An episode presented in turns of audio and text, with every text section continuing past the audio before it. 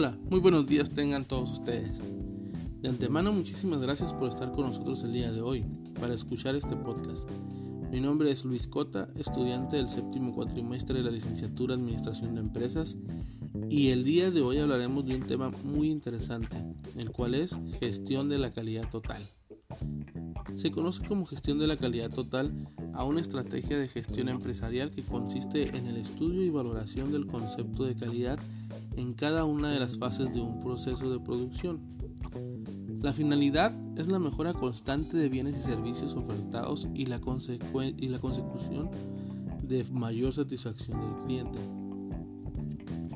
La denominación de total es entendible desde la perspectiva de que la calidad exigida y evaluada en la estrategia recoge tanto a los distintos niveles y elementos de una compañía como al grupo humano que trabaje en la misma.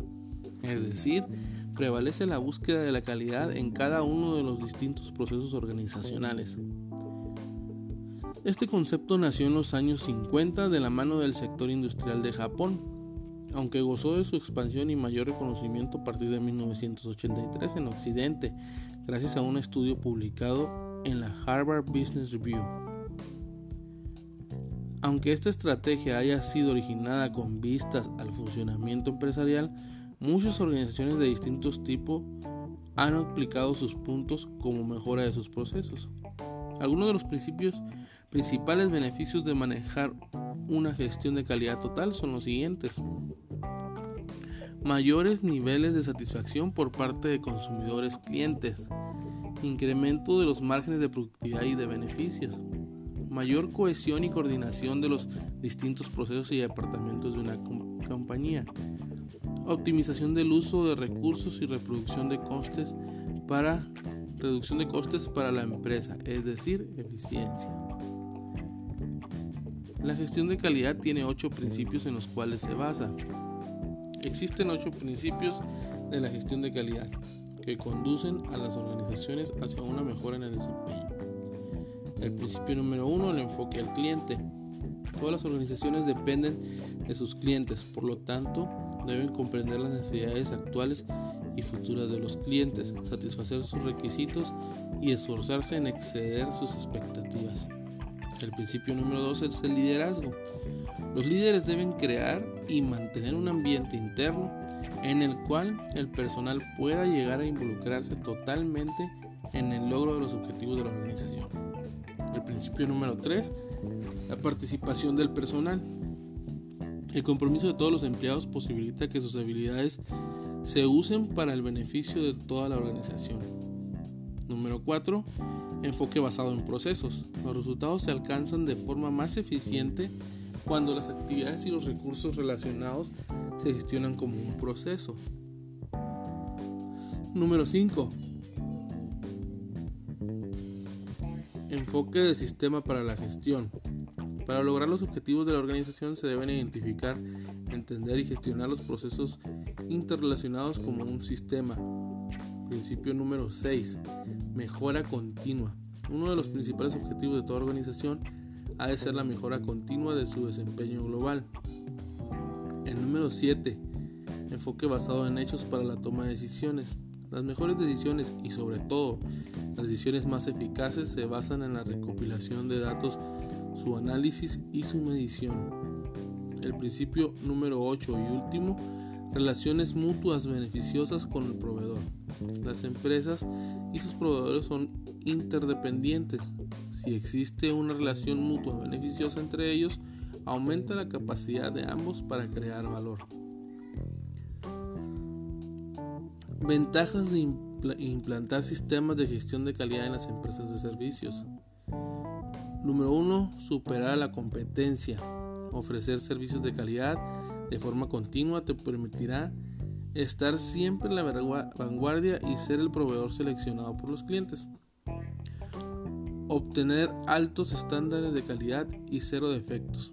El 100% de los clientes valoran la, la fiabilidad en los servicios. Se debe ofrecer un servicio bueno que nos diferencie del resto. Personal implicado Tener un personal bien formado con actitud de entrega a la perfección y una dirección que lidere el proceso. mayores beneficios debido a las mayores ventas y mayores precios. Los consumidores prefieren pagar más por una marca que cumple un mejor servicio. Economías de escala. Los costes aumentarán debido al crecimiento de la empresa, pero se compensará a lo largo plazo con las economías de escala. La gestión por procesos es la planificación, depuración y control de los procesos de trabajo. Esta gestión por procesos constituye una óptima estrategia de mejora de la gestión de calidad, puesto que sirve para aumentar el rendimiento y la capacidad de las organizaciones. Por otro lado, la gestión de procesos permite indagar de forma regular sobre la cualidad que percibe el cliente y las, y las posibilidades de mejora del servicio que recibe. El origen del binomio gestión de calidad más gestión del proceso por procesos tiene su origen a principios del siglo pasado, cuando la fabricación en serie y Ford dieron los primeros pasos hacia lo que en el futuro se llamaría la gestión de calidad y en algunos casos específicos calidad total. Hoy en día el desafío está centrado en la innovación y en satisfacer las necesidades de los clientes, ofreciendo no solo productos y servicios sin defectos, sino factores que vean más allá de lo tangible. Una herramienta de gestión de procesos ayudará a tu empresa a entender los restos o los retos, a mejorar la gestión de calidad y los procesos y a definir las mejores formas de alcanzar el nivel de calidad deseado por tus clientes. También existe el método FIFO. Es una forma de gestionar eficazmente los inventarios. Las siglas FIFO provienen del inglés First In, First Out, que significa lo primero en entrar será lo primero en salir. Esta es precisamente la esencia del método. Se usa principalmente con productos proces, perecederos, básicamente para evitar el deterioro de la mercancía con el gasto económico y ecológico que se supone. Podríamos decir que el método FIFO es lo contrario al LIFO, en el cual la última mercancía a entrar es la primera en salir. La selección de uno u otro dependerá, como has visto, del tipo de mercancía que tengas entre manos. ¿Cómo funciona el método FIFO? Los primeros que tienes, lo primero que tienes que hacer para aplicar este método es tener muy claro cuál es el valor de la mercancía. Esto será de vital importancia no solo a la hora de agilizar el proceso, sino también para poder cumplir correctamente tus obligaciones legales. El método FIFO tiene varias ventajas a nivel logístico que no debes desperdiciar. Es muy recomendable cuando se trata de productos perecederos, ya que usando este método evitarás que se estropee tu mercancía antes de haberla vendido. No solo es útil para productos perecederos, sino que con cualquier tipo de mercancía evitarás que quede obsoleta. Es muy útil cuando el precio de la mercancía que manejas tiende a bajar o a mantenerse con el tiempo. No solo es aplicable a la hora de realizar el inventario, sino también puedes utilizarlo en la cadena de suministro, el transporte y el almacenamiento de todos los productos de tu empresa. Otra herramienta de la gestión de calidad total es Use in Time. La filosofía de manufactura Use in Time, conocido simplemente por su crónico Use in Time en inglés o en su traducción al español justo a tiempo postula que se debe producir solo lo que sea necesario en la cantidad que sea necesaria y que el momento que sea necesario. Lo anterior establece como un imperativo de cualquier negocio que aspira a ser de clase mundial. La reducción de capital inmovilizado con el, con el correspondiente impacto en la eficiencia de los procesos y la reducción de costos.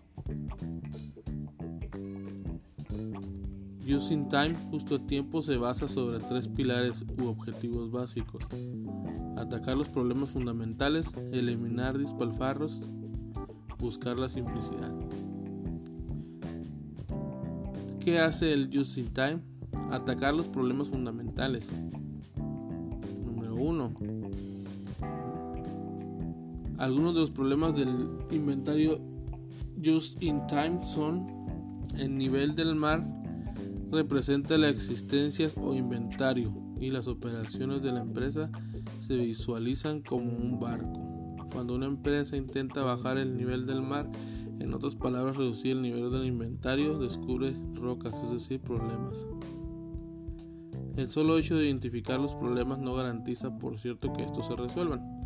Sin embargo, se cimientan las bases para poder enfrentar las causas que lo generan. Acá se puede hacer uso de metodologías complementarias de la gestión de calidad como el diagrama de Ishikawa y diagrama de Pareteo. Algunos ejemplos de los tipos de desperdicios más comunes son sobreproducción, tiempo de espera, transporte, inventario, proceso inadecuado, movimientos innecesarios, defectos en productos. Luego, una forma de poder enfrentar los despedidos a través de un enfoque sistemático como el propuesto, en Just in Time, que se basa en los siguientes criterios. Hacer el producto, prestar el servicio bien en la primera oportunidad. Cero defectos, 6 sigmas, cero tiempo de preparación, setup time, cero inventario, cero manejo de materiales, cero lead times, plazos, tamaño de lote unitario, productos que satisfagan las necesidades, calidad, buscar la simplicidad.